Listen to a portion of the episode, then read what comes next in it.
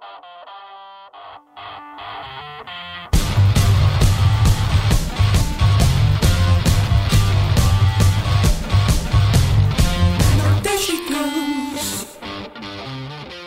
Olá, bem-vindos ao posto emissor número 100. Hoje é dia 13 de abril de 2022 e celebramos uma data importante no podcast da Blitz. É a centésima edição deste nosso espaço de conversa com músicos sobre música. Para fazer a festa temos um convidado que celebra também por estes dias mais de 40 anos de canções do histórico Trovante uma bem-sucedida carreira a solo. É uma das vozes que os portugueses trazem mais perto da memória. Luís Represas, bem-vindo ao posto emissor. Olá e obrigado para, para este convite, para coincidir com este para este, coincidir com este número 100, não é? Exato, uma data. Que é sempre uma, nós gostamos sempre de celebrar efemérides e números redondos, não é? Exatamente. Uh, e, e, este é um bom número redondo, não é? Sem dúvida, obrigada por teres vindo.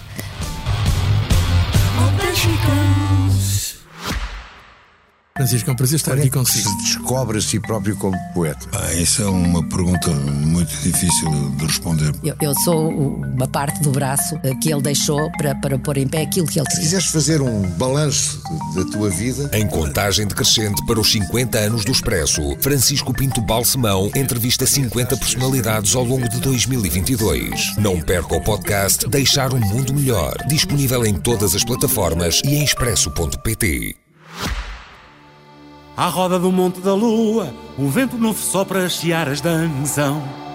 O velho moinho parado gira como um peão em mãos de criança. O galo da primavera, alegre mudou a trova. No vale da moleira corre a água da ribeira com uma força que se renova. No próximo dia 30 de abril, que é um sábado, apresentas o espetáculo Ao Canto da Noite hum. no Teatro Tivoli em Lisboa. É um concerto que teve de ser adiado por motivos de saúde que, entretanto, já foram debelados. Estás entusiasmado por finalmente poderes dar, subir ao palco e dar-se este concerto? Olá, este concerto tem estado, este concerto e este conceito, que tem um conceito, tem estado a ser adiado, adiado há quase três anos, não é? Desculpem, porque, foi, começou por ser adiado pela pandemia. Eu consegui apresentá-lo meio dúzia de vezes, uh, em, no, no, princípio de 2020, no fim de 19, princípio de 2020 e depois parou tudo, não é? Uh, e, e, ficou, ficou a moer, ficou ali quieto. E agora sim, finalmente, vamos outra vez pôr este conceito na, na, na rua uh, e, e, quisemos lançá-lo no, no Tivoli lançá-lo em Lisboa. Um, fizemos uh, algumas apresentações em, em, em, teatros pelo país fora, estas meia dúzia ou oito apresentações. Uh, e estou um bocado expectante de ver como é que ele funciona num teatro com maior dimensão. Não é? Uh, nós temos a mania de ver o. É muito engraçado. Nós agarramos a, a, a imagens e a, e e a imaginários, uh, o CCB, o Coliseu, por aí fora, e de repente olhamos para o Tivoli como se fosse um. Bem, o Tivoli é era o cinema Tivoli. O Tivoli é um teatro, é, um, é uma sala de espetáculos com uma dimensão, se não maior, igual ao CCB. É?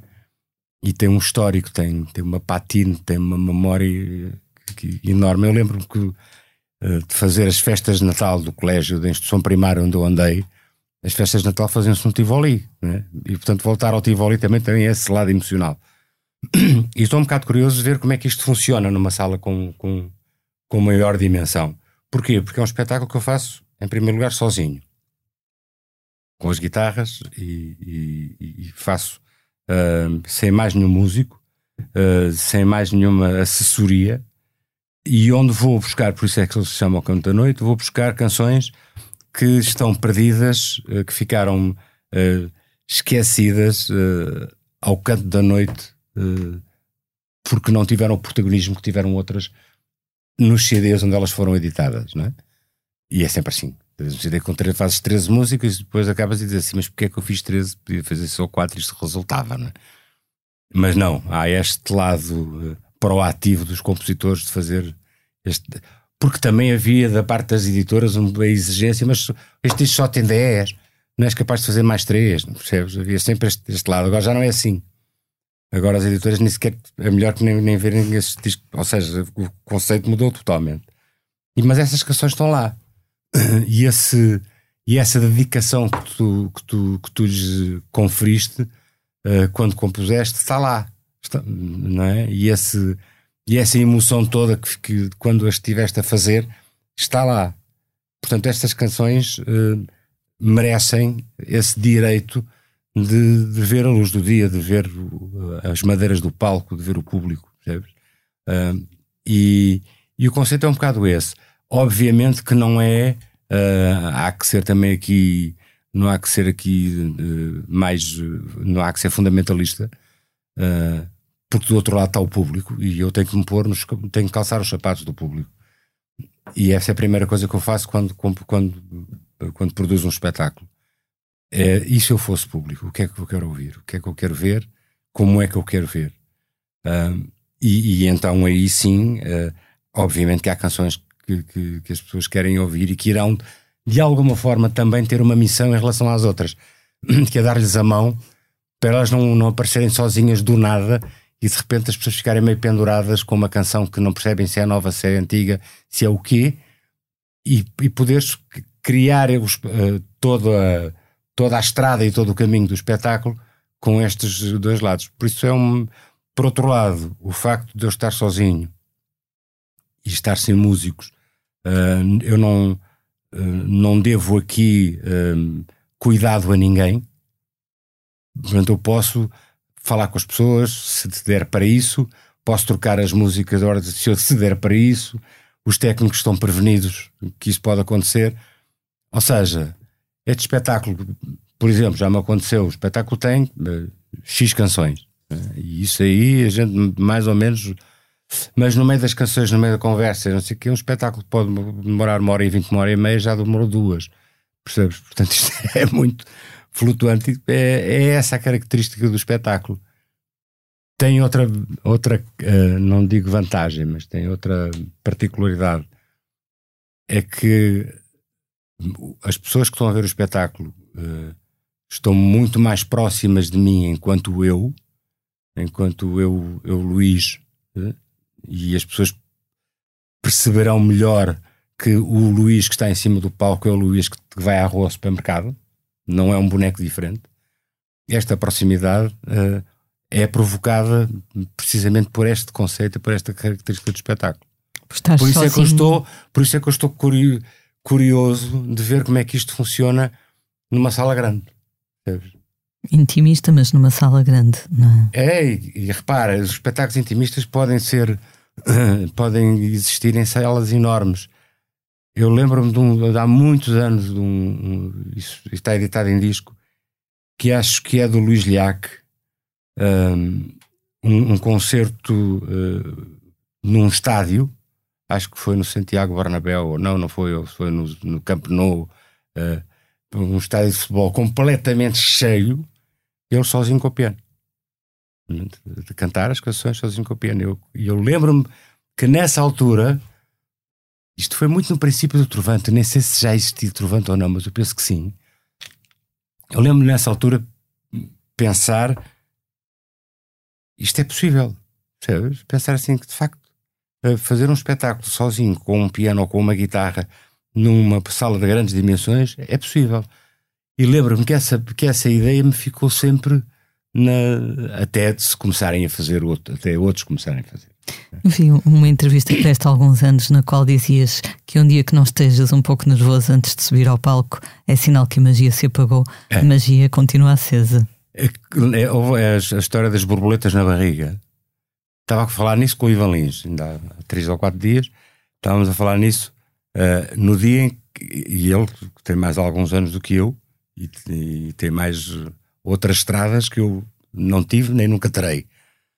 Mas uh, dissemos exatamente a mesma coisa. No dia em que essas borboletas na barriga desaparecerem, já não estamos aqui a fazer nada.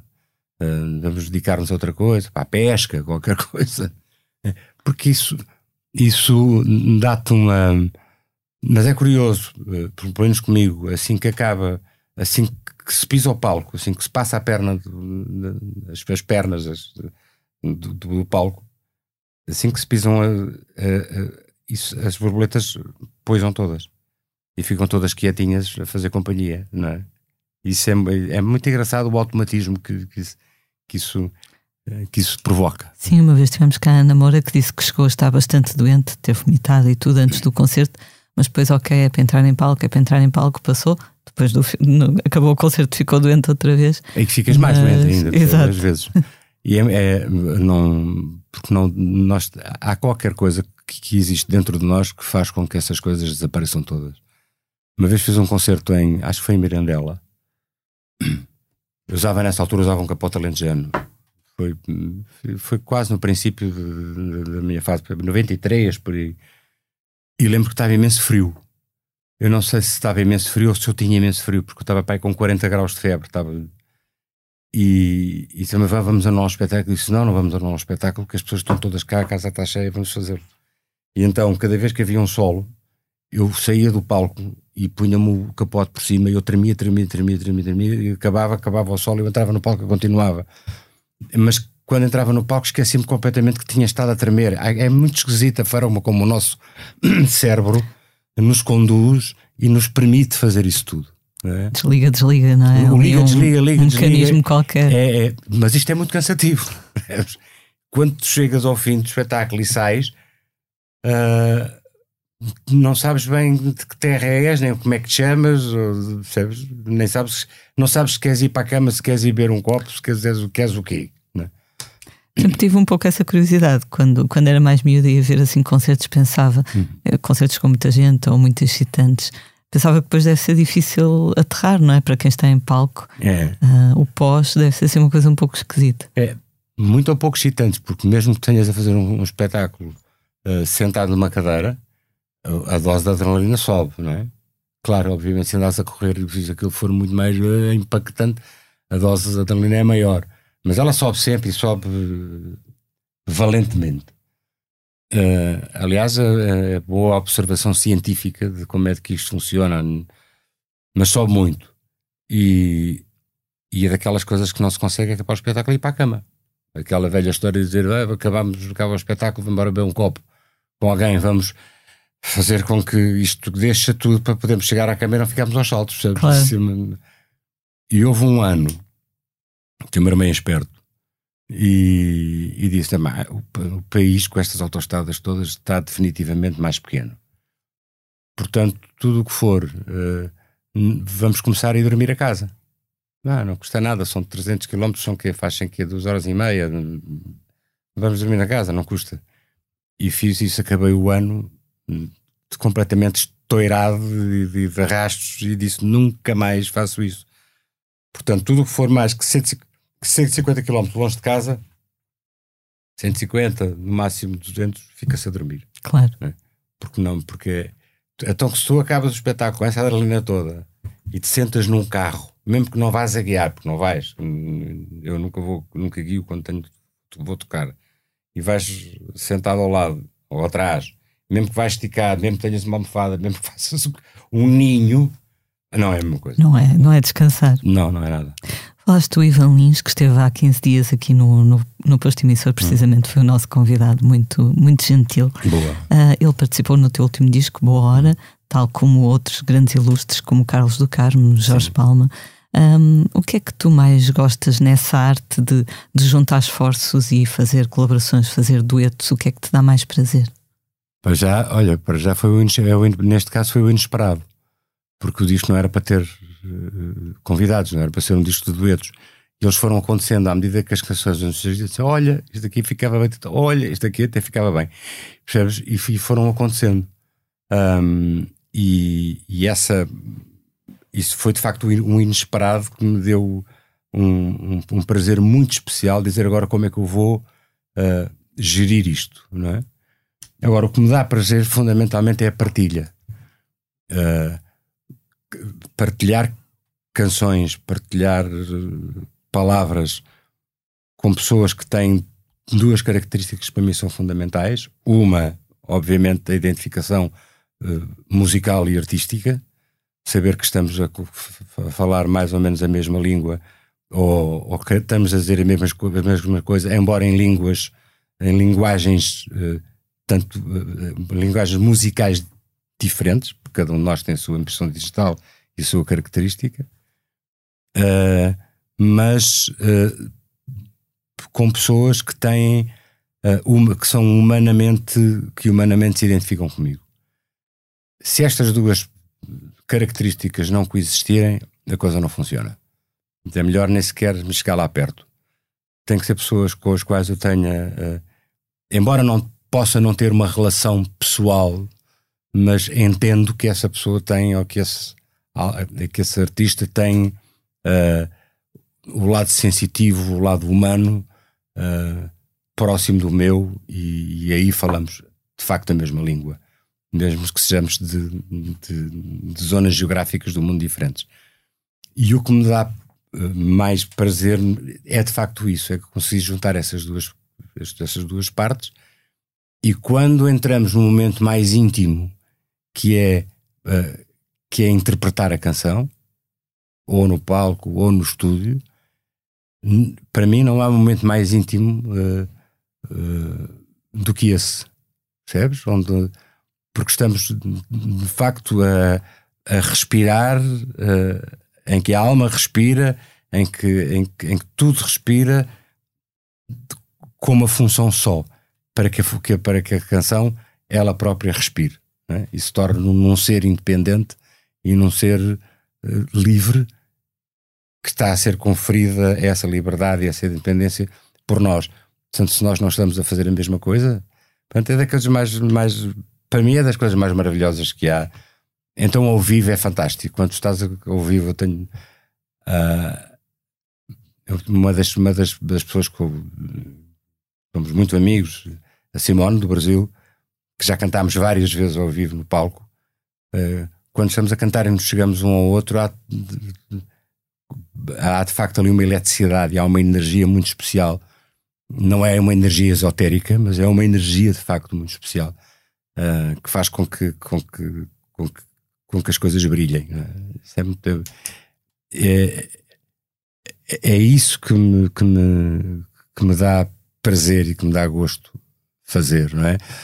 Agora, de um lado mais técnico, é evidente que fazer com que o, o, meu parceiro, o parceiro ou a parceira que, que, que estão a, a, trabalhar comigo uh, tragam um input, tragam para cima da canção aquilo que o, o, seu, a sua genética, é? a sua impressão digital, a sua característica, tudo isso.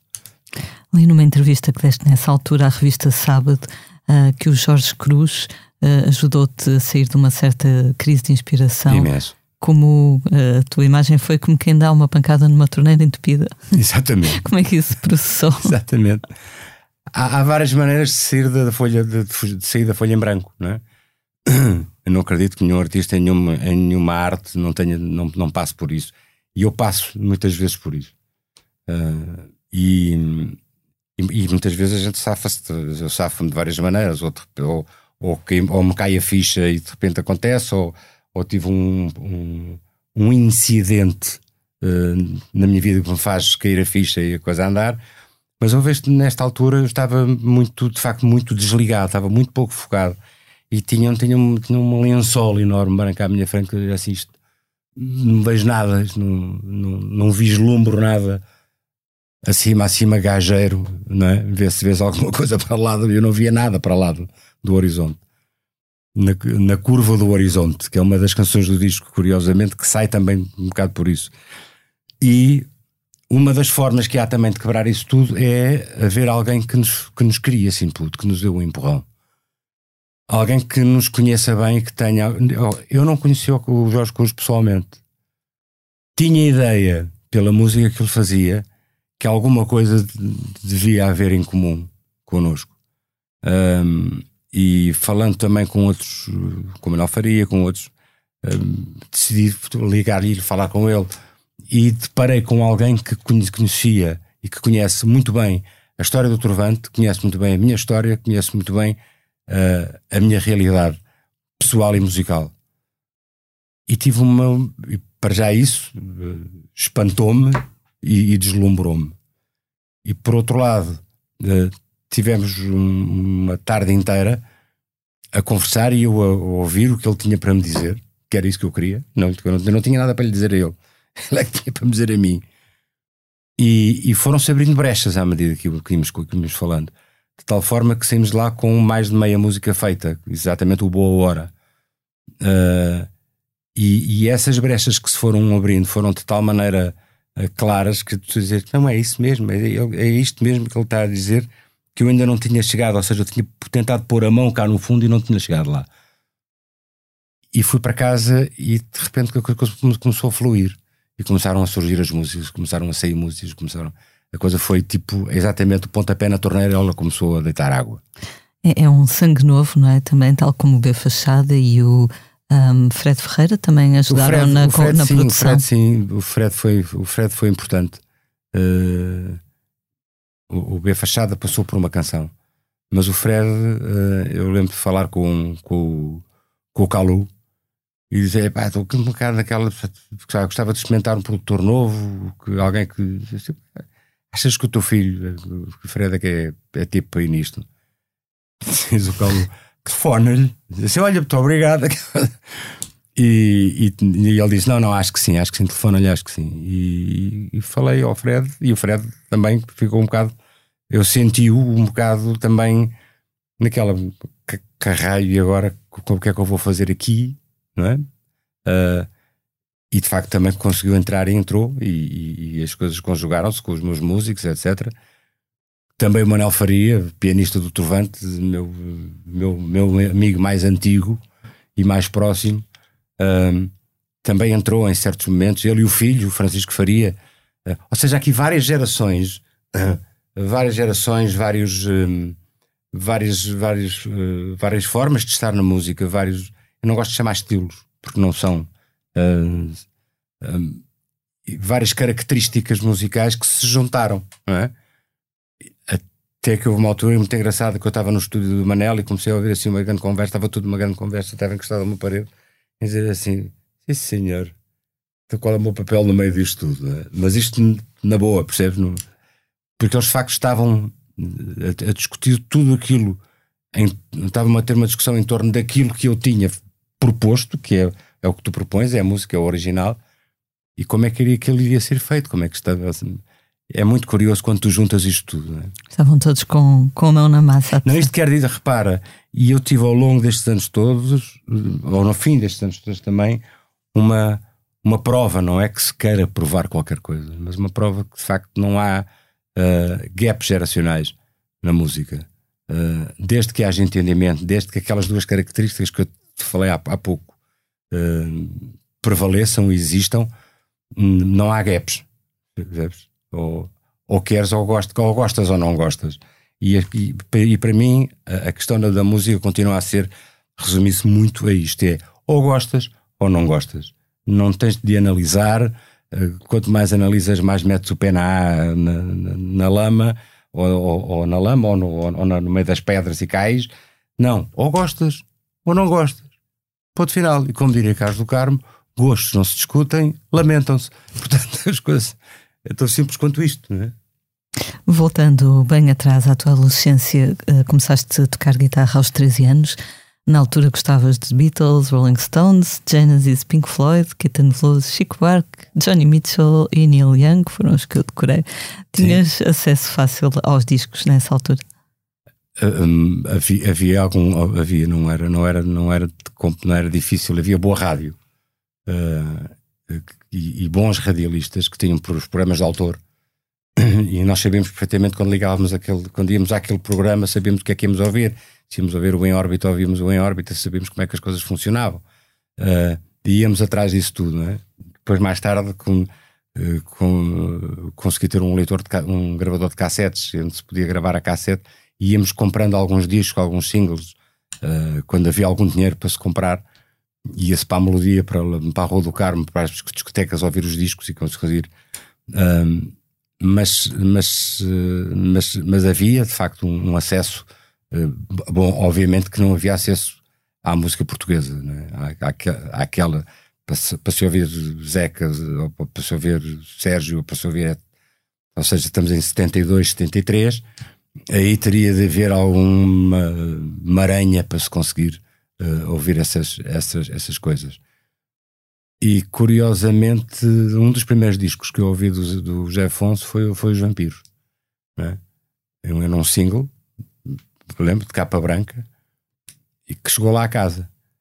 E, e, eram, e essa, a censura de facto era brava e andava em cima disso, mas a censura de vez em quando, ou eu era muito enganada, porque a censura era muito burra nessas coisas. E, e muitas vezes estava a ver coisas e não percebia nada do que estava a dizer, né, que estava a passar.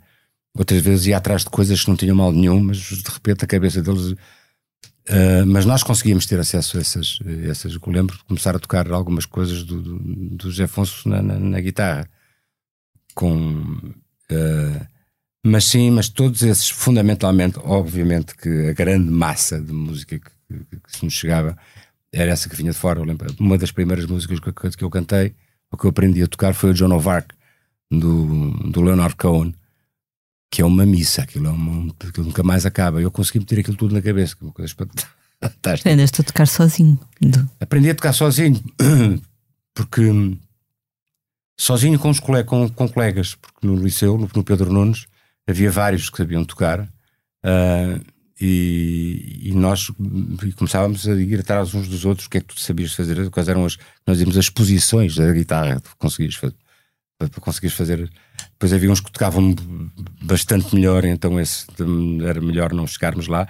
Mas depois também tinha um professor de canto coral de música fabuloso no Pedro Nunes, o professor Edmundo Machado Oliveira, que, um, que, que, provocava isso, que nos, que nos provocava a tocar, a juntarmos, a, a, a irmos atrás. E o Liceu viveu de facto ali uns bons anos de, de brilhantismo de música, porque era música por tudo quando era lado, porque toda a gente que tocava podia tocar e tínhamos um orfeão brilhante, com 300 figuras ou 200 e tal figuras. Eh, e era um, era liceu só de rapazes. Portanto, imagina o que é que é um orfeão, uh, onde tu tens os sopranos, eram os mais pequeninos, não é? Até aos mais velhos, cantava tudo. Havia professores, havia contínuos, havia toda a gente que, toda a gente que cantava, ou que tivesse voz para cantar, o professor Edmundo Machado Oliveira, um açoriano, um valor extraordinário, conseguia pôr aquilo a funcionar. E essa era a prova de que uh, também, a prova de, claríssima hum, de que, independentemente de, de, qualquer coisa, a música une, a música junta. E deixa-me só dizer-te isto: eu acho que foi um enorme disparate uh, uh, acabar com a obrigação dos liceus, das escolas secundárias, terem orfeões uma das melhores maneiras de tu um, acabares com a, com a exclusão, uh, acabares com a diferenciação, acabares com tudo isso uh, e, e juntares e unires os alunos, unires os jovens em idades complicadas que são, que as são, nós passamos todos por elas e sabemos como é, se ainda agora são, como é que é, imagina? É? é tu de facto estás num orfeão, está tudo a cantar a mesma música. Não é? Se eu tiver. Eu, eu, eu estou ombro com ombro contigo. Se eu não estiver a cumprir a minha parte como deve ser, eu estou-te a prejudicar a ti. Eu estou a prejudicar um coletivo. Não é? não é isso que tu queres, porque tu queres que aquilo soe bem. É? Também tens brilho quando estás a cantar. Portanto, nunca te vai passar para a cabeça estás a cantar mal. Porque o próprio coletivo olha para ti e diz: pá, não é? Não estás a fazer. Ou seja, o Orfeão acaba por ser a primeira sociedade onde tu efetivamente estás incluída e onde fazes parte do êxito e do sucesso dessa sociedade. Um pouco quase como um desporto de equipa, não é? É, é, é, é não é como um desporto de equipa, só que não há ninguém ali que tenha a hipótese de querer brilhar mais do que o outro. Que é o que acontece muitas vezes nos esportes de equipa, não é? Eu sou melhor, corro melhor, chego lá, Cristiano Ronaldo, marca mais gols do que os outros está numa, numa, faz parte de uma equipa, não é? Ali não, ali ninguém pode marcar mais gols do que os outros. Ou marcamos todos o gol ao mesmo tempo, ou então não marcamos, percebes? E isso é, é, é eu tenho imensa pena porque é das coisas que me, que mais valoriza um, aquilo que nós hoje em dia, uh, porque a sociedade evoluiu, que nós hoje em dia andamos a querer que exista e que, que, que, aconteça, que não aconteça a exclusão, que não aconteça uh, tudo aquilo que, que, faz com que, com que a sociedade seja cada vez, em vez de ser uma linha consistente, seja cada vez uma linha mais tenue é? e que este mundo seja cada vez um, um, mundo mais de equilíbrio, cada vez mais instável. E, e com menos uh, civismo, não é? No fundo, também essas experiências acabam por ser estruturantes em termos de pensar o coletivo com, com civismo. Obviamente, obviamente, é, que é isso mesmo. Ou seja, é o civismo, é o brio. Cada vez há menos brio nas coisas que se fazem. Queres fazer a coisa, ah, tá bom, pá, isto assim chega. Pá, aquela, aquela frase horrível para que quem é, para é. quem é bacalhau basta. Sabe? Ainda por cima que eu adoro bacalhau. E bacalhau é caro, portanto, não faz muito é caro, sentido. Não, essa não isto frase. era na altura quando o bacalhau era a comida dos pobres. E, e a falta do brio, a falta de, a falta de, de, empenho em fazer as coisas, em levar a coisa até ao fim, hum, é qualquer coisa que me incomoda, percebes? E, e, e, é isso, e a transversal não é geracional, não é, é, faz parte um bocadinho também do nosso ADN. É? Hum, e, e, é daquelas coisas que, que eu uh, insisto uh, muito uh, com os meus filhos, por exemplo, e, em, que, em que é preciso é, é, é, preciso haver essa dose de brio e de empenho e de, de, comprometimento, porque é a forma como tu te comprometes com a sociedade, é? é? dando o melhor de ti. Teus filhos também estão ligados à música, gostam de música? Não, gostam de música como, como mas não estão, não estão ligados à música, nenhum deles. Um, todos eles que têm boa voz e todos eles cantam, todos eles, eles nasceram no meio de tudo isso, mas nenhum deles foi por lá. Uh, e, e, tiveram as oportunidades todas. E, e, e, ainda bem, porque quer dizer que cumpriram uh, aquilo que é o, o, seu, o seu, aquilo que é o seu desígnio. Né? Um deles, o que está mais ligado à parte artística, é o, é o Nuno, é o número 3, que se dedicou mais à, à parte de representação uh, e continua a estudar e, e, a, e, a, desenvolver esse lado.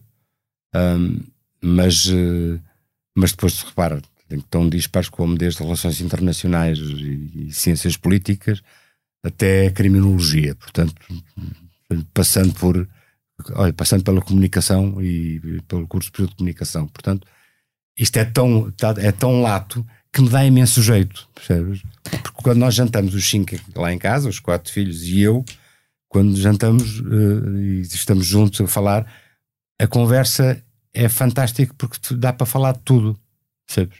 Tiveram essa liberdade para escolher e seguir os Não, seus e, caminhos. Podemos falar de tudo, claro. ou seja, para mim dá-me imenso jeito, tenho, um, tenho imensos inputs e, e tenho imensa informação que não teria de outra forma, percebes? E estou a falar com gente entre os 19 e os 29. Portanto, é, é, é, fantástico. Há pouco falavas do, dos teus tempos uh, criativos do, do Liceu Pedro Nunes. Foi nessa altura também que começaste a escrever as primeiras canções? Não, não, não. Só mais, mais tarde. tarde. Ok. Porque, porque isso é um. É um reparem, vem-se entrar num terreno. Ai, ai meu Deus, não é? Uh, e, e, o meu irmão mais velho uh, escreve, escrevia, agora tem escrito mesmo, escreve muito, muito bem. Uh, e, e, eu sempre olhei para as coisas que ele escrevia, e, mas não me atrevia. Até que já controvante, isto na altura do, no, do terceiro disco, no Baile do Bosque, porque antes era o Chico Viana, o Francisco Viana, que assegurava a escrita das canções todas. Quando fizemos o baile no Bosque, o Francisco Viana escreveu a Balada das Sete Saias, mas depois estava tudo por escrever, não é? E fomos escrevendo, então começamos a ensaiar as primeiras coisas, as primeiras, o primeiro atrevimento, não é? Claro que houve algumas cervejas que contribuíram para esse, para esse atrevimento se desbloquear, mas, mas foi aí que começou a acontecer. E começou, sempre é que isto é afinal de contas é possível, não é? Lá está, agora, um, teres o teu sentido crítico para poderes um, continuar a fazer isso sem, sem ser só atrevido, é? uh, contribui muito o facto de estar a trabalhar dentro de um coletivo, dentro do Trovante. Afinal de contas, tinha não sei quantos olhos em cima daquilo e dizer hum, sim ou não. Ou seja, antes de eu avançar e mostrar alguma coisa, eu já tinha que ter dado muitas voltas àquilo, percebes? Para perceber que não ia ninguém, muito poucos iriam rosnar em relação ao que estava a passar. Percebes? O Trovante formou-se no dia 4 de agosto de 76 em Sagres. Nessa altura já eram, já imaginavam a carreira que poderiam vir a ter? Já eram ambiciosos ou, ou o sucesso acabou por, por vos apanhar de certa forma de surpresa? Não, foi, foi completamente na curva, porque estava tudo a fazer o seu. a jogar o seu futuro. O Manel Faria estava no, no, no técnico, uh, em, outros estavam a fazer outras coisas, nenhum de nós estava. Eu ainda estava a perceber o que é que ia fazer da minha vida. Uh, portanto, estávamos todos mais meio, meio, meio perdidos. Agora, há uma coisa que nós sabíamos: é que de repente, quando, nos, pela, quando pela primeira vez nos encontramos na sede da UEC e tocámos juntos qualquer coisa, houve, qualquer, houve ali uma. Uh, aquilo que falávamos há bocado, houve ali aquela empatia, aquela pode chamar energia que quer que seja alta, aqui entendimento. Né? Aqui, aqui não há aqui não há costas viradas, estamos todos e o que, em Sagres, o que contribui em Sagres, é quando nós íamos para lá acampar, era o facto de estarmos também nessa, termos também essa liberdade total de, de à noite irmos para o, para, o, para o restaurante Mar à Vista e sentarmos e estarmos a tocar uns com os outros e o dono do restaurante pôr-nos medronhos e imperiais à frente e nós íamos tocando na boa, portanto era ótimo que não gastávamos dinheiro. O, o, o não dinheiro que tínhamos, percebes? Por outro lado, o, o dono Carlos também fazia um negócio bestial porque os turistas julgavam que aquele era um bar com música ao vivo. Portanto, a coisa corria toda bem. E nós ali íamos desenvolvendo essa empatia uh, que nós tínhamos, essa, essa, esse entendimento, esse quase não ter de combinar nada para que as coisas corressem bem. E com o Chico Viana ao lado, não é? embora fosse bastante mais velho do que nós uh, e pudesse ser pai de nós todos, a forma como ele escrevia, como ele nos, nos, punha as palavras à frente, como ele nos empurrava, uh, foi muito importante para que isso acontecesse, percebes? Uh, depois, quando nós começámos a perceber, e, e, e, o grupo ganhou um nome chamado Trovante, e, e o, e, o, e o Hugo Lourenço e o Luís Lourenço, que estavam na Sassetti, nos convidaram para gravar o primeiro disco, em que o Pedro Osório foi o nosso produtor, etc. Mas pronto, isso é outra história maior a partir do momento que nós entramos no estúdio e gravámos o primeiro disco, nós começámos a sentir isto é capaz de não ter volta atrás. Ainda fizemos o segundo disco uh, e, e depois quando começaram depois começaram os espetáculos, começaram os festivais internacionais logo no princípio. Ah, imagina, o Trovante começa em 76 em 77 estamos a tocar na Bulgária, né? e depois logo a seguir na Checoslováquia, a seguir na RDA, e depois na festa do Avante, e depois as coisas começaram a andar por aí fora. É uma velocidade tal que quando chegou a altura de gravar uh, o, o baile no bosque, dissemos, já não. Pronto, amigos, quem, quem, é, quem é para ficar, fica, porque a partir de agora a nossa vida é isto. E é, é 100% isto. E depois vivíamos quase que vivíamos juntos, né? ensaiávamos todos os dias, estávamos sempre. Então o Trovante funcionou assim até ao fim. Uhum. Eu lembro-me quando fizemos uma entrevista de vida ao Zé Pedro dos chutes, dele recordar os tempos de, enfim, aqueles primeiros tempos dos chutes eh, no início dos anos 80 e de como Portugal era muito diferente, como se tocava em cima de, de carrinhas de caixa aberta, praticamente, e sei lá o quê. Também tens memórias desse género. Sítios. Ah, uma vez chegámos a um sítio para tocar em que. Então onde é que é o palco? O palco é ali, era um coreto, mas era um coreto pequenino, né?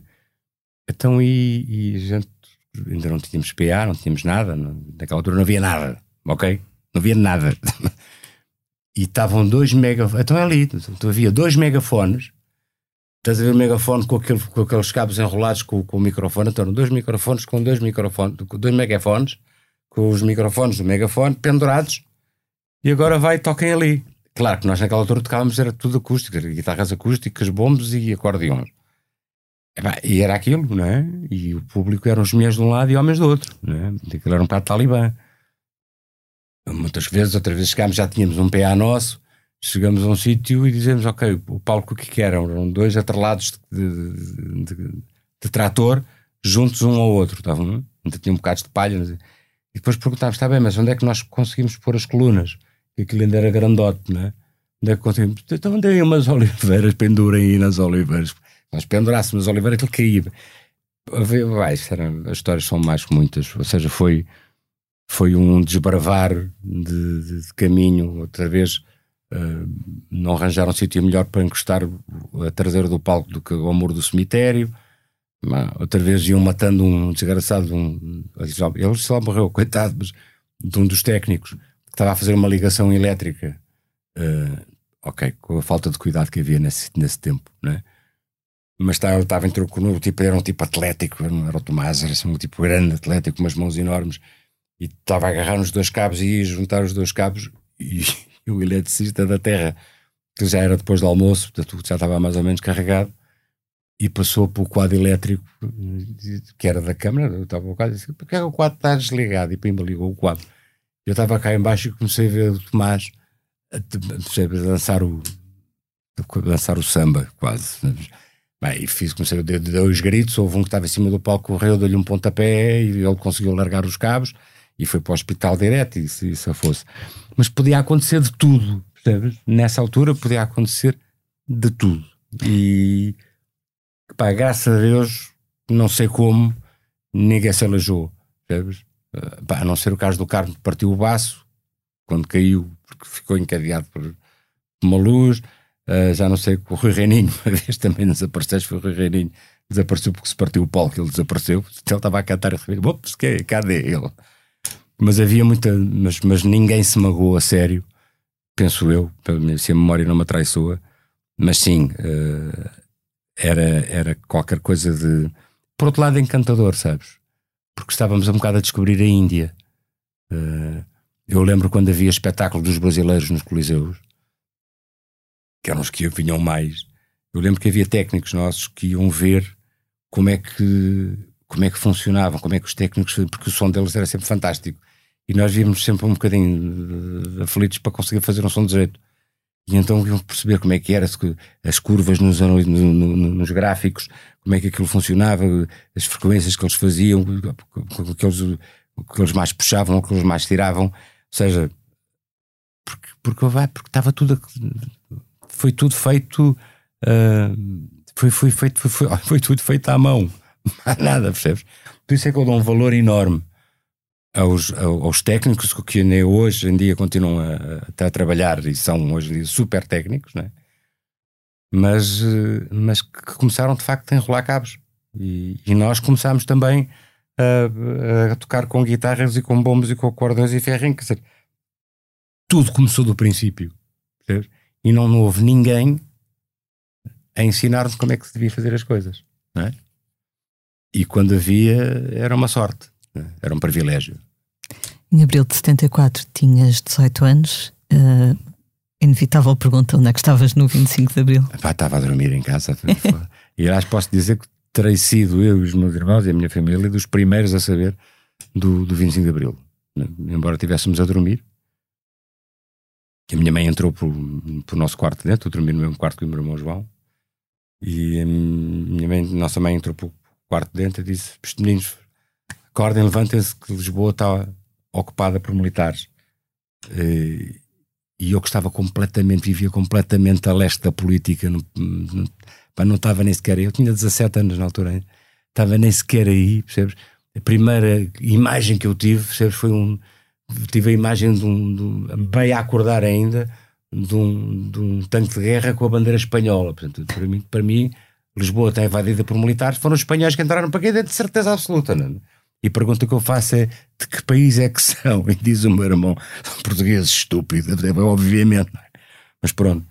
E fomos todos acordados porquê? Porque o, o, nosso pai era diretor de programas da emissora nacional. Portanto, a emissora nacional e a parte toda de emissão, etc., estava, era, era ele o responsável por isso. E, e ele foi, foi obviamente, como a emissora nacional foi ocupada, primeira coisa que tocou lá em casa foi o telefone que ele atendeu de pijama a dizer: Doutor, está, está a tropa cá dentro, temos neste momento uma metralhadora apontada, que, o que é que eu faço? Né?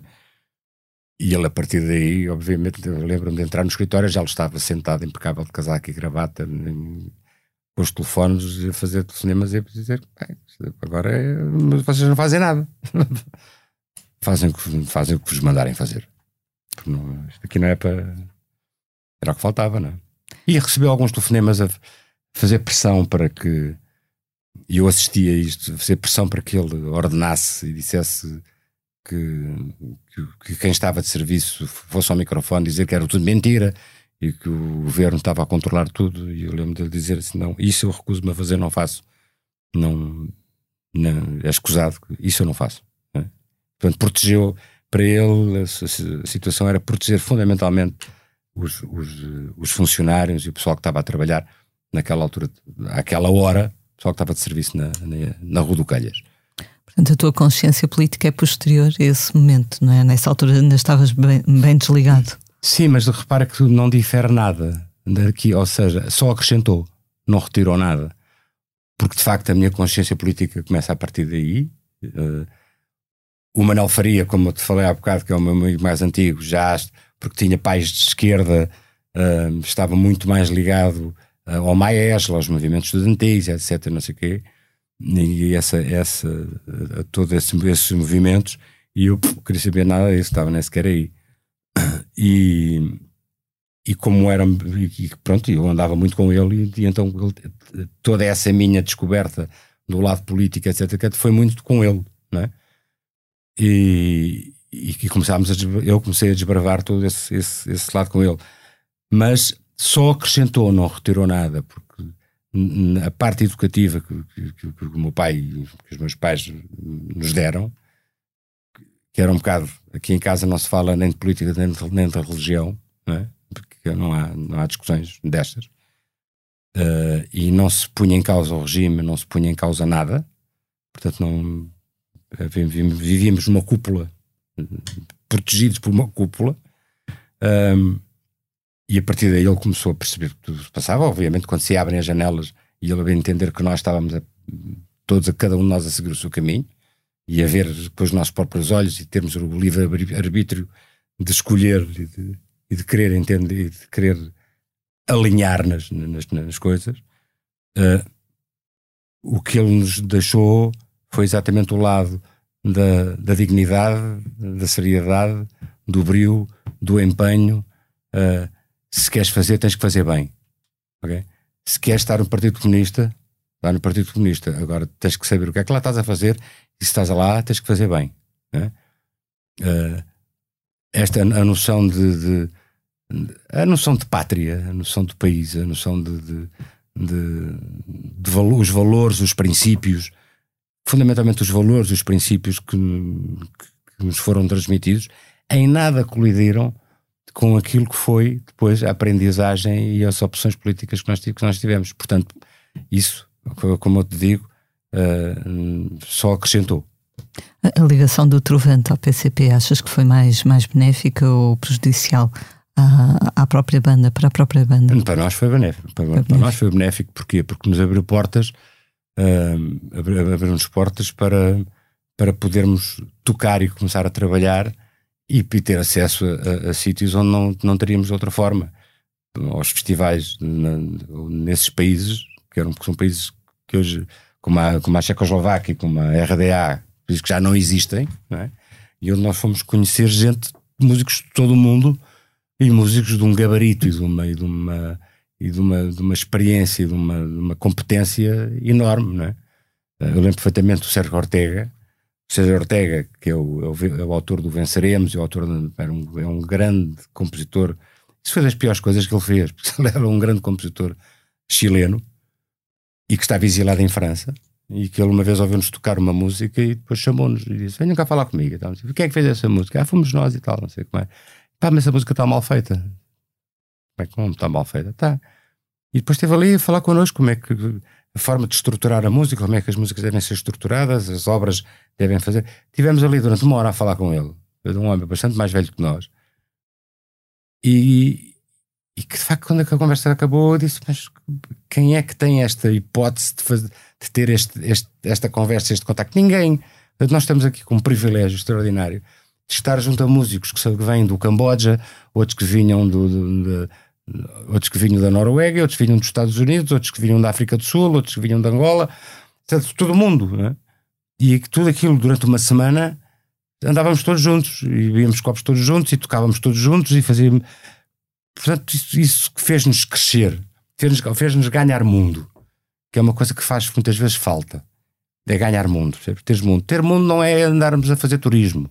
Ou eu já fui a muitos países, sei. Não, ter mundo não é isso. Ter mundo é tu de repente envolveres-te profundamente com pessoas que têm outra cultura, que têm outra, que têm outra visão do mundo, que têm outra, que têm outra preparação, envolver-te com eles e tentares fazer o possível para beber o mais possível deles e também para dares o mais possível de ti a eles.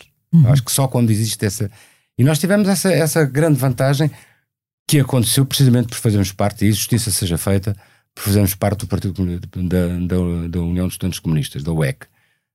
Que quando acaba, acaba, não é? Depois, repara, nós também começamos a ter a nossa própria visão dos acontecimentos, porque começámos também a, a estar de perto com, com a realidade, não é? perfeitamente estávamos a tocar na Checoslováquia e, e, já começávamos a pôr algumas coisas em causa por, por, algumas questões. E a nossa tínhamos uma, uma, uma intérprete simpaticíssima e super disponível que, que, falávamos de muita coisa, mas não se tocava muito em política, percebes? Pronto, tinha-se aquele cuidado. E nós temos, epá, vamos lá ver se ela diz qualquer coisa. E perguntávamos então, o que é que estamos aqui só nós, não está aqui ninguém, não há aqui, não há aqui microfones. Conta-me lá, conta aí a história, como é que foi a, primeira, a história da Primavera de Praga, como é que, como é que correu, como é que, como é que aquilo se desenrolou, o que é que aconteceu. Eu disse, ah, isso eu não consigo, não me lembro muito bem, que eu nessa altura estava no hospital com uma perna partida. E nós ficámos a dizer, ah, bom, está, está, está tudo explicado. Pronto. Então, obviamente, começámos a perceber que de facto eram, eram terrenos que não se podiam pisar, eram terrenos movediços. Um, fora isso, também não, não é fora isso, mas aí, aí também nós começámos a, a afastar-nos um bocado e a ter a noção da realidade das coisas, não é? Um, mas nunca tivemos nenhum, nenhum diferendo, nenhum conflito, nenhum uh, amargo de boca com, com o Partido Comunista continuamos amigos do Ruben Carvalho e etc. Ou seja, o próprio Álvaro Cunhal, isto é uma história muito engraçada. Uh, isto foi contado por, por, por, o Chico Viana, pelo Francisco Viana, que assistiu a esta conversa. Uh, de alguém que chega ao pé do Álvaro Cunhal e diz assim: camarada, o, aquela rapaziada do Trovante, pá, na, aquela rapaziada não anda a afastar, a se um bocadinho mal, não se afastar um bocadinho das coisas, o que é que está, o que é que está a passar, deve-se e o Álvaro Cunhal, com a sua inteligência, com a sua, com a sua alma de artista, voltou-se para ele e disse assim: Ó oh, camarada, eles são jovens, estão. Deixa-os voar, eles que chegam o caminho deles, eles que voem, eles que façam música, deixa-os voar, deixa-os voar, não, não, não preocupa-te com outras coisas. E isto é notável, não é? Portanto, eu, sinceramente, acho que todos nós, eh, pelo tempo que passámos no Partido Comunista, uh, acho que só temos a, a, por um lado a agradecer e por outro lado a, a louvar uh, quem, quem nos ajudou e quem, e, e, quem, e quem também nos deu a mão e permitiu que a gente fizesse isso tudo. Né? Seguindo o conselho do. Embora tenha havido outras coisas que foram menos agradáveis, por exemplo, histórias eh, que, há, que as há sempre, não é? Mas essas a gente guarda Guarda, guarda, guarda bem seguras. Para o podcast número 200. Exatamente. Seguindo o conselho de Álvaro Cunhal, vocês voaram, voaram bem longe e em 92 tu voaste já a sol para Cuba, onde foste buscar inspiração para o teu primeiro disco a sol. Como é que recordas eu, o ambiente? Eu fui buscar mais, eu fui buscar mais proteção. uh, porque eu tinha acabado, o trovão tinha acabado, eu estava completamente solto, não tinha. Uh, estava eu, eu, o que é que vou fazer agora? Como é que, como é que se funciona sozinho, não é? Quando, quando tivemos uma grande família que de repente se desfaz e agora estou sozinho, o que é que eu faço? Como é que eu faço? Faço o quê? E, e, e tinha essa, eu tinha essa ligação com, com, com, Cuba desde 78, onde lá tínhamos ido, o Trovante tinha ido lá tocar pela primeira vez no, no Festival Mundial da Juventude e dos Estudantes, 11 primeiro, e depois tive um, tive alguns anos de interregno e em 86 voltei lá, mas voltei lá como turista, como para rever e para, e para voltar a sentir o cheiro da terra que eu tinha, curiosamente, quando chegámos lá em 78 e desembarcámos em Havana, eu de repente senti que estava em casa. Estranhamente, há pessoas que toda a gente tem um país de adoção, uns vão, uns vão para o Brasil, outros vão para Moçambique, outros vão para Angola.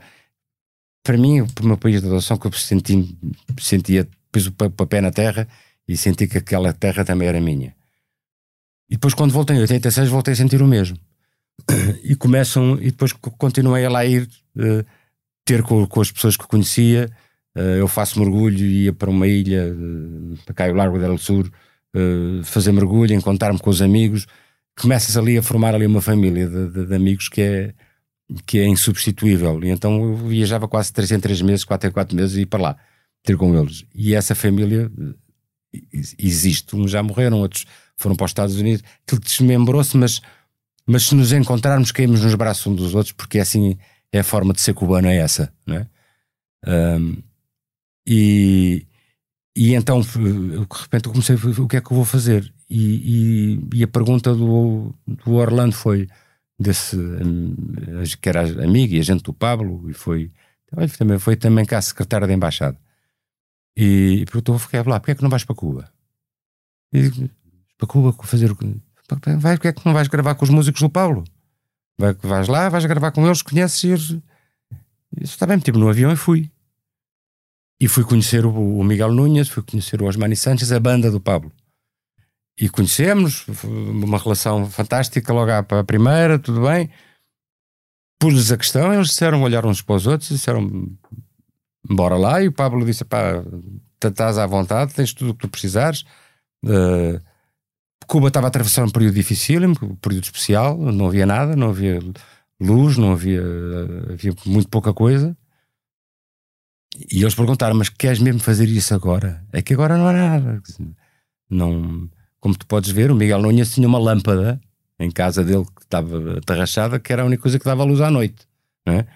Os frigoríficos, uh, as horas que, que, que, se ligavam, uh, também não tinham grande necessidade porque havia pouca alimentação, havia poucos alimentos. Mas aquilo estava a atravessar uma crise fortíssima.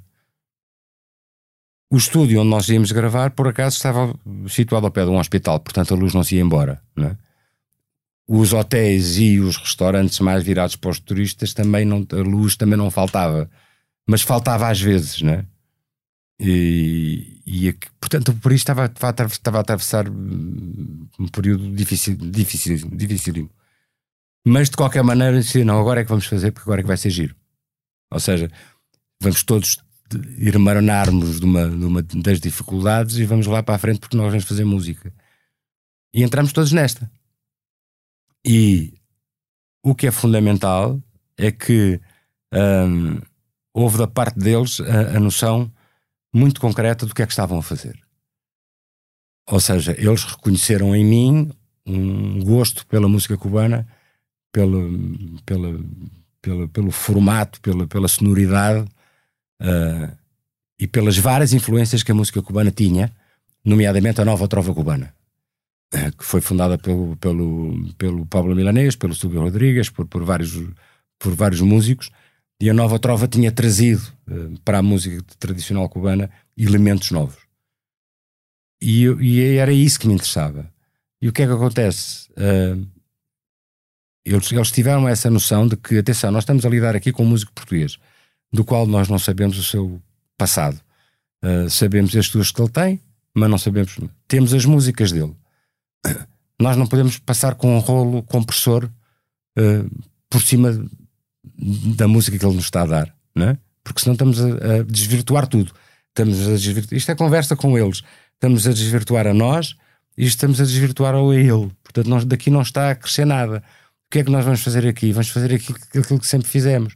Vamos pegar na música que o Luís traz e na, e na nacionalidade dele e na, na, nas características dele enquanto português e vamos trazer da nossa cubanidade, uh, vamos juntar estas duas coisas e vamos provavelmente criar qualquer coisa nova. É? Vamos criar aqui um ambiente sonoro e musical novo. E é assim que acontece, percebes? E, e de facto foi, foi com todas as limitações que havia, com, com, com por exemplo, vou dar um exemplo rápido: uma, uh, o, o, gravador, que era um gravador que, que, estava no estúdio. Eu estive a gravar no estúdio Grêmio, que é um estúdio dos anos 40, onde gravou Célia Cruz, onde gravou tudo aquilo que é os, os grandes nomes da, da, da, música cubana, toda a gente gravou lá. Portanto, aquela patina estava toda lá. E o gravador era um gravador de 16 pistas, mas que gravava tudo bem, mas não, não estava assim em grande estado, mas gravava perfeitamente, tinha as cabeças um bocadinho gastas e tal. E estava a, atrás, tapado com uma lona, um gravador no vinho em folha. uh, acho que era um Studer de 24 pistas. No vinho em folha, eu perguntei: de quem é este gravador que está aqui? Está fechado. Ah, isso é do Silvio Rodrigues. Uh, e o Silvio, bem, o Silvio e o Pablo eram os dois, são, são os dois grandes nomes da música popular cubana. Isso é do Silvio. Tá bom, mas, mas, bem, mas eu, achas que ele não me empresta o, o, o gravador? Eu sei lá, telefone-lhe. Então dá o telefone, peraí. Liguei-lhe lá do telefone. Não havia telemóveis na altura. E liguei-lhe, ah, estás bom, tudo bem? É, fantástico. Silvio, eu posso usar o teu gravador? Claro que sim. Claro que sim, não tem problema nenhum. Ligas o gravador, faz-me só um favor. Quando acabarem a sessão de estúdio, voltas a pôr a capa por cima e voltas a pôr onde estava. Então, assim, fantástico. E assim gravei no estúdio, no, no, no gravador na Venha Folha do Silvio, uh, que lhe agradecerei infinitamente. Depois o que é que se fez? Trouxe, trouxemos para cá as bobines, é? as, as bobines grandes vieram num saco para o avião, ou seja, um bocado com medo que aquilo, com os magnetismos dos, das, das, das, fronteiras, etc., houvesse algum problema. Mas não houve, graças a Deus. Portanto, trouxe aquilo para cá, trouxemos, e o Miguel Nunes veio comigo para começarmos a misturar. E misturarmos cá o disco estúdios da Valentino Carvalho. Como eu digo-se, a luz faltava lá e quase praticamente não havia, havia completamente falhas de luz.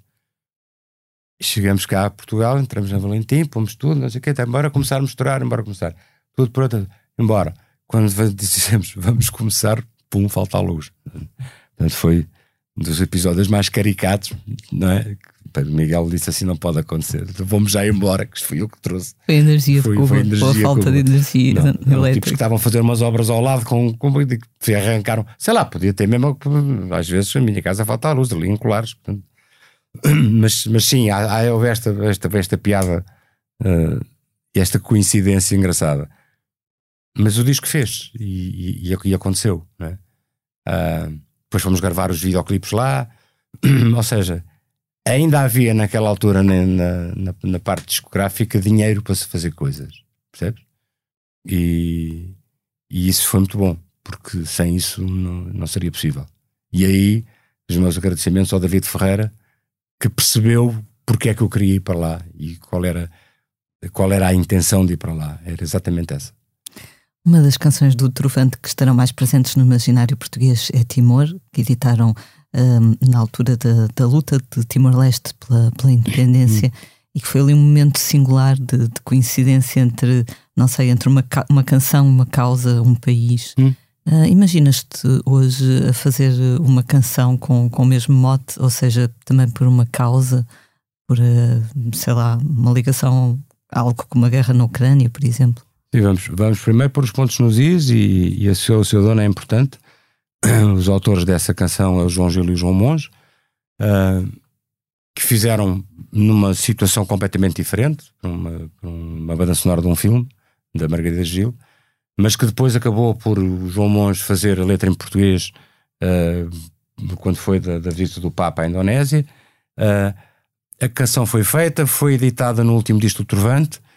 Aquilo ficou assim, mais ou menos. Uh, muita gente não percebeu porquê, né? o que é que aconteceu aqui. Há de facto.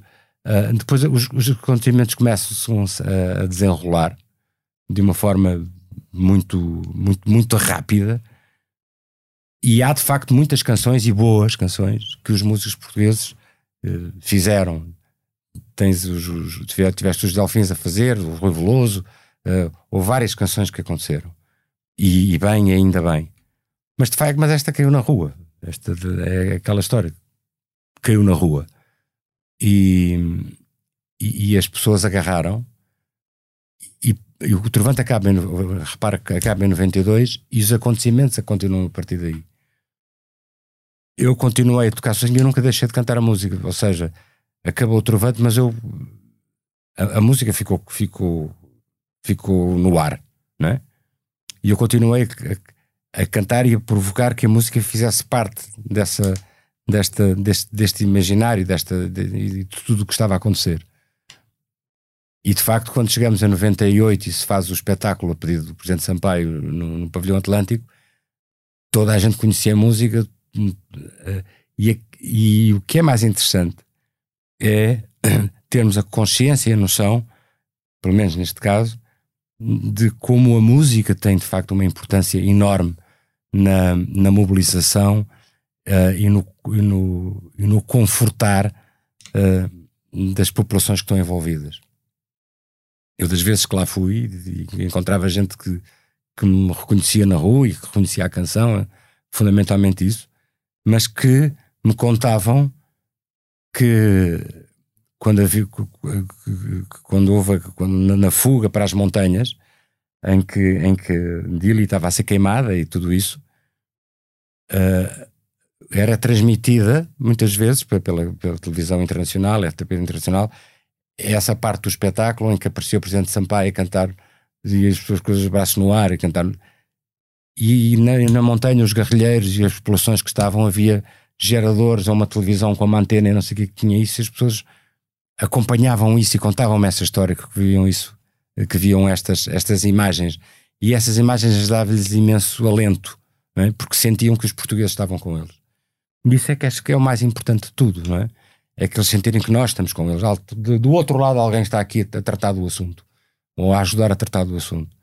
E, e isto continuou sempre assim. E, e, uh, e os timorenses têm essa música muito guardada na, na, sua história, na, na sua história e no seu histórico. Ou seja, eu não me confiro a mim, nem confiro ao trovante, nem confiro não confiro a ninguém a responsabilidade de fizemos aquilo que pudemos, que devíamos fazer. Eu fui nada mais que porta-voz e que o, que o tal megafone que, que, que transmitiu essa canção uh, e que nunca desistiu de a transmitir. Percebes? Porque sempre senti que esta canção não podia ficar refém do fim do Trovante. Daquele contexto, da, daquele tempo. Uh, falaste do, do concerto que deram uh, a convite do presidente Jorge Sampaio, hum. na altura foi a propósito dos 25 anos do 25 de Abril. Yeah. Uh, para terminar esta parte da entrevista, agora que já celebramos 48 anos da nossa jovem democracia. Estamos quase uns 50. Já estamos maduros. À beira, à beirinha. À beirinha. Uh, como é que olhas para, para o nosso país neste momento? Com, com otimismo, com esperança, com pessimismo? Eu, otimista, sempre, sempre, sempre foi porque não há outra hipótese. Né? Nós temos que ser otimistas. Eu aí sou muito cubano também.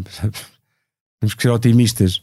Uh, agora sinto uma enorme tristeza pelo tempo que se perdeu. Pelo que podíamos ser agora, porque podíamos ter, ter, ter feito o que esteve à nossa disposição para ser feito e não o fizemos. E não o fizemos uh, conscientemente, sabendo que, que, sabendo que não o estávamos a fazer. É? Ou seja, não era nada, de, não, não, não, nos, não, nos era, não, não seria exigido nada de especial que tivéssemos que, que ia reinventar a roda, ou que, não, uh, era só fazer as coisas, lá está. Era só fazer as coisas bem. É mais sai mais caro fazer mal, sempre me disseram isto. Sai mais caro fazer mal do que fazer bem. Uh, tudo o que tínhamos uh, é aquilo que eu te falava há bocado do brio, da, da, da exigência, da, do, do, do, do, querermos fazer as coisas como devem ser feitas. É? Ter essa exigência, essa capacidade de exigência. Um, nós abdicámos disso em prol de, de, de, outra coisa, em prol de um novo riquismo qualquer, em prol de, de, de um poder qualquer, né? porque uh, em, em, em, prol de, qualquer coisa que sem utilidade nenhuma. Obviamente que eu não estou aqui a menosprezar ou a menos valer aquilo que conseguimos. A nossa liberdade, a liberdade de expressão, uh, as, as, as, escolas, a, nossa aprendizagem. Temos de facto hoje em dia gerações com uma geração com, com, uma, com, com capacidade e com, e com mais valias que são mais que comprovadas. Ou seja, houve muita coisa muito boa que se fez, não é? Agora, se nós vamos continuar a enaltecer as coisas boas que se fizeram, ótimo, fizeram-se. Como diria o meu pai, não fizeste mais que a tua obrigação. Uh, agora, vamos olhar para as outras. Porque é, é, a nossa mania repetir os erros, é a nossa mania não olhar para, para, para a história, não olhar para trás, não dizer espera, uh, eu já deitei fogo a duas casas, para que é que vou deitar fogo à terceira? Não é? é mesmo, é desculpem a imagem, é meio estúpida, mas não me ocorreu outra. Uh, ponto, porque é que pus sal a mais na comida? mais vezes, porque é que vou pôr sal? Percebes? Esta, é esta é esta falta de, de, e depois ainda por cima é esta falta de consciência de que se, que se continua a, a atribuir culpas a A, a B e a C quando foi tudo culpado. Não, não, a palavra culpa também é um bocado é um bocado estrambólica porque tudo responsável essa responsabilidade hum, que, que, que, existiu e que é conferida durante que existiu durante estes anos todos Som, tudo é responsável não, é? não há ninguém uh, as, as, as, os pontos de contacto são ao fim de 40, de quase 50 anos, estão lá todos. Por isso é que é a minha grande, é uma, é uma enorme tristeza com que eu olho para trás e vejo que as coisas não foram feitas. E hoje em dia continuamos a não conseguir e não tem, depois não temos capacidade de corrigir as coisas que foram mal feitas porque já foi, já foi. Percebes? Uh, tremo cada vez que, que se fala da bazuca porque, porque tenho a noção de que é a última hipótese. Em termos de dinheiro, obviamente, não é? Podemos continuar a construir as coisas de enxada, mas uh, não, não vamos outra vez perder esse tempo e entrar nessa, nessa, nessa vertigem do, do, das, das ótimas, de, das grandes ideias e depois de, de, de não, delas não serem postas em prática e de não haver esse tal brio e, do, e do, da, da noção do necessário fazer.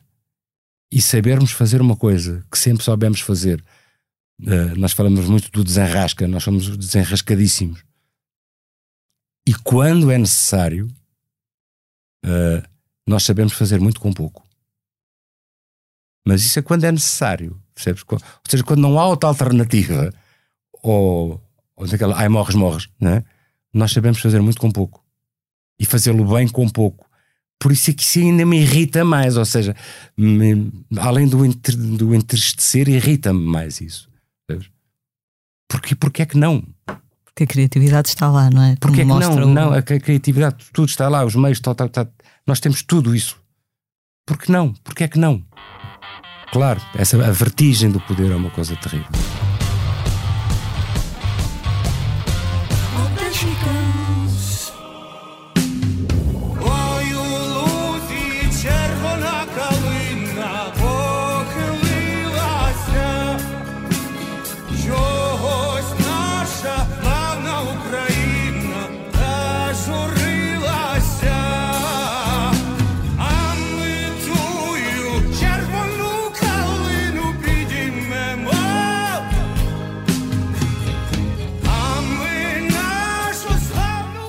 Vamos agora falar do tema da semana. Infelizmente, a atualidade continua a ser marcada pela guerra na Ucrânia hum. e para ajudar as vítimas da guerra, os Pink Floyd voltaram a estúdio para gravar o primeiro inédito desde 94, ano do álbum The Division Bell.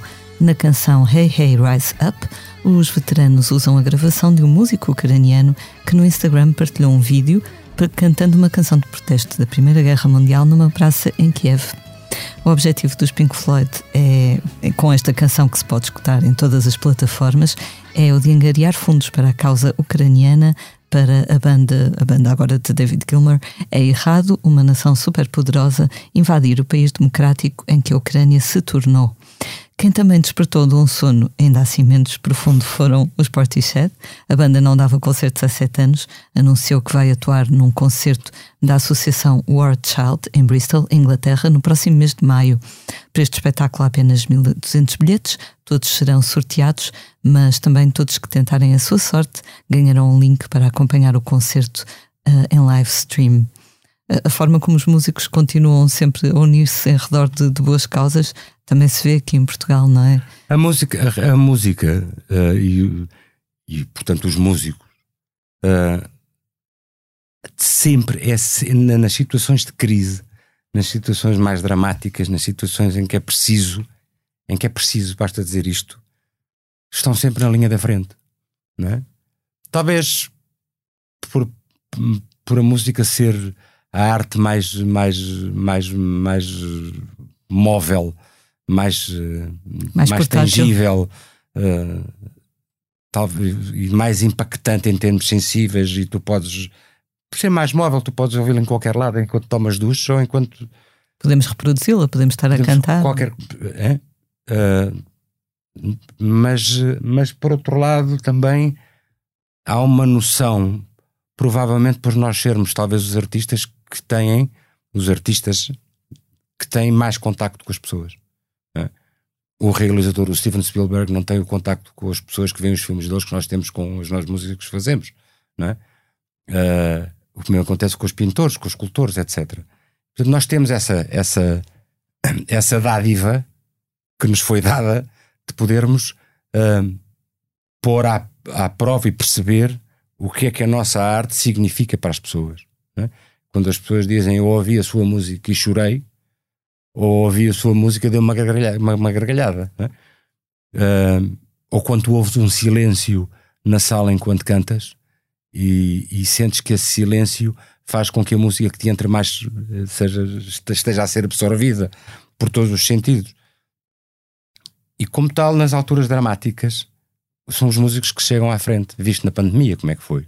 Uh, e nesta altura, estas bandas galácticas que tiveram, que fizeram parte da, da, história da música, como os Pink Floyd, uh, que são incontornáveis, junto, quando se juntam para este objetivo, uh, conseguem de facto um objetivo, uh, cumprir esse objetivo de uma forma muito eficiente, porque são de facto bandas galácticas que, que ultrapassaram, que, que, que gerações. E ninguém fica insensível a isso, não é? Uh, e agora, um, o, que é, o, que é, o que é triste, o que é, um, é tu chegares a 2022 e de repente teres uma, uma guerra com estas características que é, uma, uma, uma que é muito medieval. É? Uh, tecnologia militar e armamento à parte é muito medieval isto. Estou a ver o, o, Putin de, de, capacete e a cavalo de espada entrarem as. as que, é, não, não é? Quer dizer, este, porquê? Porque a intenção é medieval. É medieval percebe? A intenção é medieval. Uh, e, e, e, vamos combater isto. Uh, claro que a música vai fazer com que se desperte uh, nas pessoas ainda mais esta vontade de, de sabe-se lá o quê, não é? De quando te revoltas e vês a televisão, vês as imagens, enquanto não te habituares, e esperemos que, não, que as pessoas não se habituem, porque as pessoas, as pessoas habituam-se a opa, lá vem a Ucrânia outra vez, pá. É? É, é? Agora só se ouve falar quando esperemos que, essa, que isso não aconteça mas, mas até, até não acontecer, enquanto não acontece, se a música nos trouxer não só os horrores da guerra, não só aquilo que nós sabemos que está a acontecer, mas, mas conseguir fazer-nos sentir uh, o que é que de facto se passa no coração, na alma, na vida das pessoas que estão a sofrer isto, esta guerra, um, e que possa de alguma maneira também, de uma forma clandestina, de uma forma mais fácil, porque hoje em dia não é preciso um disco, basta uma pen, basta uma porcaria qualquer, um telemóvel, poder chegar aos russos e à população russa e aos jovens russos a, a, a realidade e a verdade do que se está a passar, uh, porque aí sim, aí sim a música pode, pode lá chegar. Porque a música é um bocado como a água. É? Se a água passa por todo o lado. Uh, é, é, notável, é notável que as, que as, coisas estejam a acontecer. Não é? Eu fico, fico sensibilizado e emocionado porque isto aconteça, não é?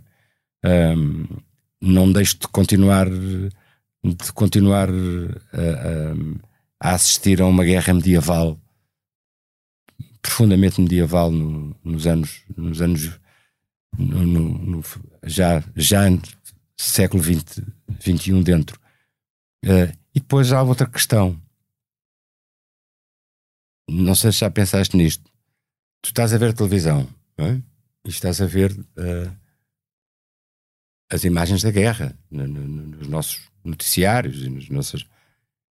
E de repente, ok, tudo bem, e viras para um programa de filmes. Né? E aparece um filme de guerra. Também com pessoas a morrer, também com pessoas a levar tiros, com pessoas a não sei o que mais, com casas a ser bombardeadas. E tu dizes, desligas umas e passas de uma para a outra e de uma outra para a outra e estão ali as duas coisas. Estás a perceber? O que é que eu quero dizer com isto? Como nas redes sociais, não é? Tens uh, os relatos de guerra, coisas horríveis, e depois tens um vídeo de gatinhos fofinho e depois não, mas, tudo ao mesmo tempo. Sim, é? mas não, sim, isso também, isso também, mas isso também. Uh, ok, agora estou farto da guerra, agora vou ver gatinhos. Pronto. Mas aqui não. Aqui o que eu te estou a dizer é que tu tens uh, o culto da guerra no entretenimento, uh, ao mesmo tempo uh, e, e, e com, com, só com um botão pelo meio da, da, da, da guerra real, verídica, com, com drama, com sangue, com, com, com tudo o que a guerra tem. Ao alcance de um botão. Estão as duas coisas lá. Agora estou farto de ver guerra, estou farto da, estou farto da, Ucrânia. Ok, onde é que eu vou ver? Hollywood Channel, Trau. E, e tens de repente ali do outro lado também um tipo a ser esmagado por um tanque e levar para um, para um tiros e não sei o quê, e uma mulher a ser violada por um outro soldado de uma outra nação qualquer. E ficaste a ver. Enquanto comes pipocas, não é? Uh, é isso é. São tempos bem, bem peculiares. Ok, e agora, em qual destas imagens é que tu vais pôr a música dos Pink Floyd? Exato.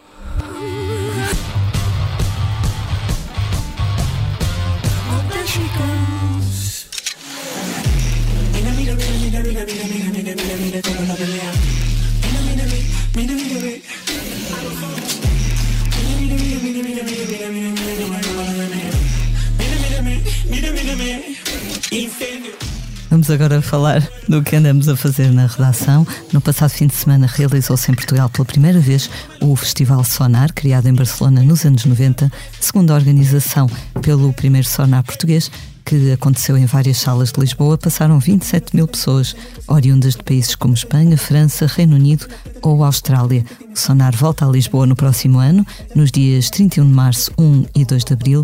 Entretanto, no site Blitz já podem ler as reportagens dos nossos colegas sobre os concertos ou DJ sets de Thundercat, Molinex ou Shinobi. É bom voltar a ver a música, ver a música a voltar aos palcos. Não, é mais, é mais do que bom, é preciso, não é? Porque, porque senão nós deixamos de existir. Não é? Porque nós vivemos disto. E é bom que saiba que nós vivemos disto. E é bom que saiba que o nosso país não é propriamente um país galáctico que faça parte dessa constelação. Uh, nós vivemos com os recursos que temos uh, e é bom que, se, volto a dizer, que haja essa consciência uh, de todos e, e, por todos, não é? porque senão não há como. Já, Sim, já fazemos muito com pouco. Mas também não há aqui. Há mínimos, não é? Como se diz em Cuba, não há que exagerar. É? há mínimos que. Se nós queremos também que a nossa música sobreviva e continue a, a, a, dar aquilo que as pessoas esperem que, esperam que dê, uh, é preciso também ter essa noção. Os músicos também, uh, também vivem e também têm vida.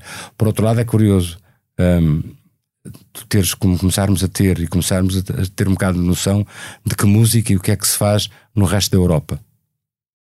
Porque é uma coisa que não se tem. Eu pergunto o que é que se está a fazer na Itália, conheces? Mas, e em Espanha também não. Hum, vai estar na Finlândia. Ah, percebes? Ah, em 87, uh, um, acho que foi o Figaro, agora não me lembro, não tenho memória.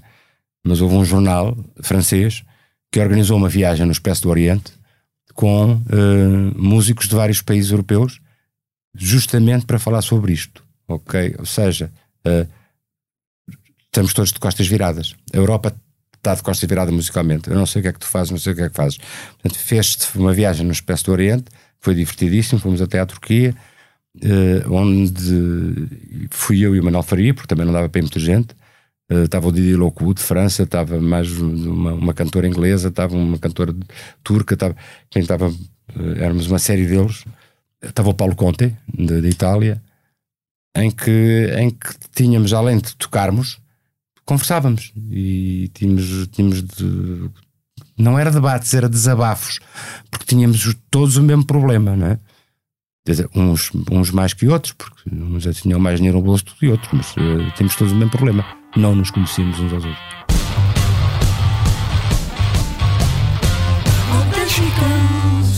Catch me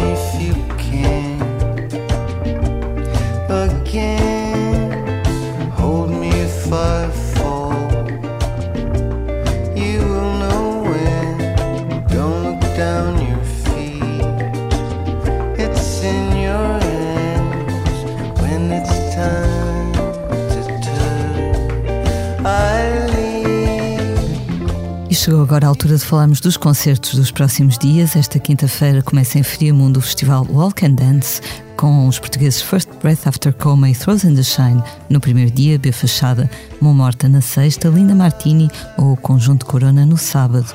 Na segunda-feira, 18 de abril, é a vez de Rodrigo Amarante, que acaba de atuar no Festival Tremor, nos Açores, se apresentar agora na Casa da Música, no Porto. No dia seguinte, há concerto no Capitólio, em Lisboa. Com a eloquência que lhe é habitual, Rodrigo Amarante falou recentemente com a Blitz, uma entrevista que pode ler no nosso site já este fim de semana. Entretanto, na próxima quinta-feira, 21 de abril, há uma fartura de concertos.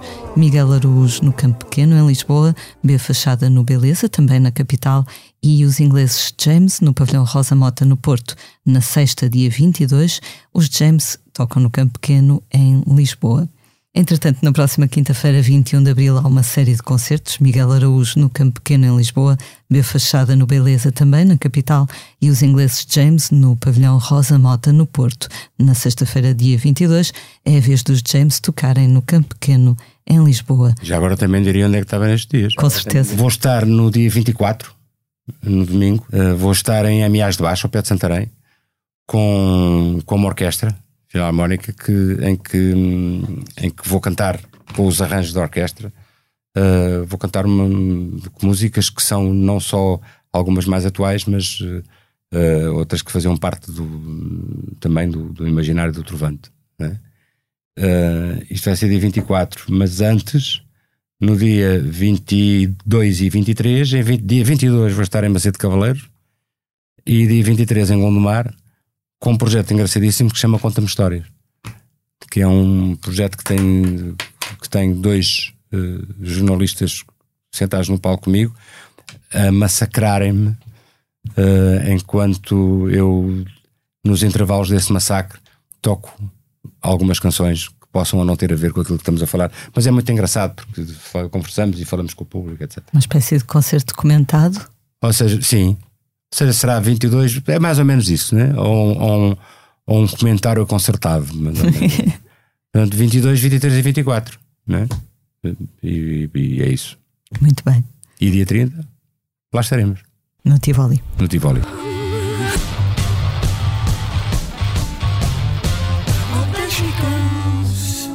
De que noite demorada, oh, de que breve manhã vieste tu, feiticeira de nuvens deslumbrada, de que sonho feito mar, oh, de que mar não sonhado, vieste tu, feiticeira, aninhar-te ao meu lado.